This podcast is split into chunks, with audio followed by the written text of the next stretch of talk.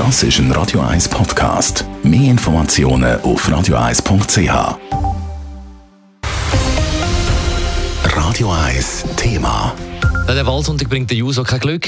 Die 99%-Initiative ist vom Volk klar abgelehnt worden. Jeder Kanton hat äh, schlussendlich Nein gesagt und Gegnerinnen und Gegner atmen auf. Der Bericht von Simon Schaffer. 64,9 Prozent der Schweizer Stimmbürgerinnen und Stimmbürger haben ein Nein in die Urne gelegt. Der Kanton Zürich ist mit rund 64 Prozent nach am Schweizer Durchschnitt. Eine klare Niederlage also. Aber die USO-Präsidentin Ronja Jansen sieht auch gut im Ergebnis. Wir haben es trotzdem geschafft, in diesem Land eine Debatte darüber zu lancieren, dass es eine kleine Minderheit gibt, wo dann Kapitaleinkommen immer reicher wird, während die große Mehrheit, 99 Prozent, jeden Tag müssen arbeiten ähm, und trotzdem immer mehr unter Druck kommen. Und ich glaube, ähm, der Diskurs, die Debatte, die ist unglaublich wichtig für die ganze Schweiz und für alle politischen Auseinandersetzungen, die noch werden kommen. Das sieht SVP-Nationalrätin Diana Gutjahr anders. Das Nein zur Initiative sei eine klare Abfuhr an die Umverteilungspolitik. Und die stören viele Leute sehr viele Leute, die ich auch immer wieder in meinem Umfeld gehört habe, die gesagt haben, jetzt müssen wir einfach aufhören, die Leute immer mehr wollen schröpfen und vor allem eben auch die Umverteilungspolitik, die man da vorantreiben tut. Wir müssen unsere Probleme, die wir haben, sei es in den Sozialwerken, im Krankenkassenwesen, müssen wir dort lösen und nicht probieren, einfach immer die Steuern immer weiter aufzuschrauben und damit eigentlich so eine Pflästerli-Politik voranzutreiben. Neben der SVP sind auch GLP, FDP, EDU und die Mitte klar gegen die 99%-Initiative gewesen. Und auch die Wirtschaft hat laut gewarnt vor den möglichen Folgen, vor allem für KMUs und Start-ups.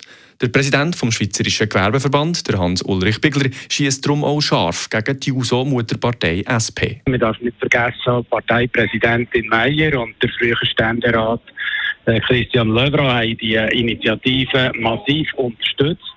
Volk äh, hat klar votiert und hat festgestellt, es ist eine liederliche Initiative, das verhält nicht und hat wuchtig verworfen. Niemand hätte gewusst, was bei der Annahme von der Initiative überhaupt passiert wäre, heisst es. Wer in welchem Umfang und für was man höhere Steuern hat müssen zahlen, sagt Hans-Ulrich Bickler.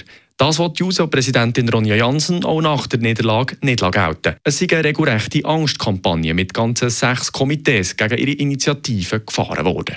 Das ist etwas, was die Rechten immer bringen, bei jeder linken Initiative. Entweder es ist detailliert oder es ist zu vage. Ich glaube, das ist äh, etwas, wo, wo wirklich einfach immer auf den Tisch gebracht wird. Und ich glaube, man hätte es den Rechten nicht können recht machen egal wie Details in diesem Text gestanden wären. Die 99%-Initiative wird von allen Kantonen relativ deutlich abgelehnt. Gerade in der Zentralschweiz mit 77% Nein-Stimmen in Nidwalden oder 76% im Appenzell Innerrhoden und im Kanton Zug. Am wenigsten skeptisch ist Basel-Stadt mit 51,9% Nein-Stimmen.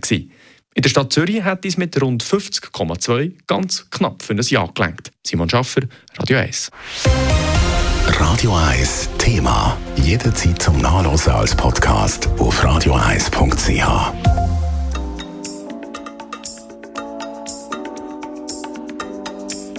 Radio 1 ist Ihre Newsender. Wenn Sie wichtige Informationen oder Hinweise haben, rufen Sie uns an auf 044 208 1111 oder schreiben Sie uns auf redaktion.radio1.ch.